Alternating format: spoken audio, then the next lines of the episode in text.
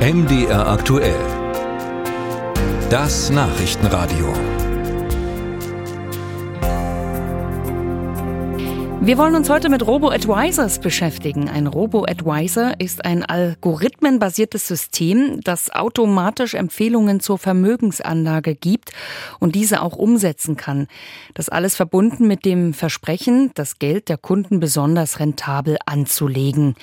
Es gibt viele solcher Angebote und die Stiftung Warentest hat 14 solcher Geldanlagehelfer mal unter die Lupe genommen.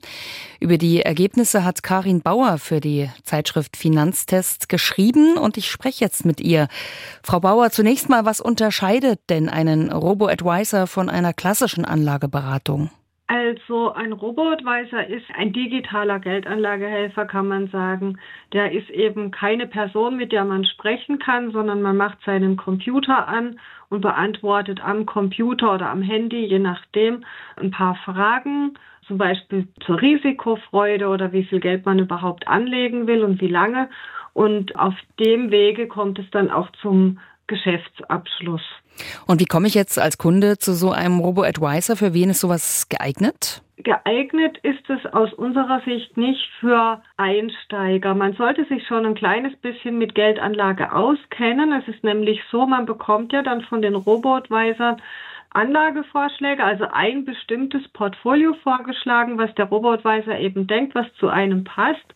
Und man sollte schon auch ein bisschen beurteilen können, ob das wirklich so hinhaut, weil der schlägt halt Fonds vor, Rentenfonds oder Aktienfonds. Und wenn man jetzt überhaupt keine Ahnung hat, was was ist, dann kann man ja auch nicht irgendwie beurteilen, ob das einem jetzt vielleicht dann doch zu riskant ist oder ob das okay ist. Deswegen sagen wir, bestimmte Vorkenntnisse sollte man haben. Man braucht nicht viel Geld, also die Einstiegshürden sind gering. Man kann auch Sparpläne machen mit Robo-Advisors. Man kann sein Geld natürlich auch alleine anlegen, aber manche Leute haben halt einfach auch dafür keine Zeit oder keine Lust und für die wäre das schon eine Idee. Nach welchen Kriterien hat denn nun die Stiftung Warentest diesen Anlageerfolg äh, bewertet, der sich mit einem Robo-Advisor verbindet? Wir haben dieses Mal eben allein diesen Aspekt Anlageerfolg unter die Lupe genommen und dabei sind wir so vorgegangen, wie wir bei unserem großen Fondtest auch vorgehen.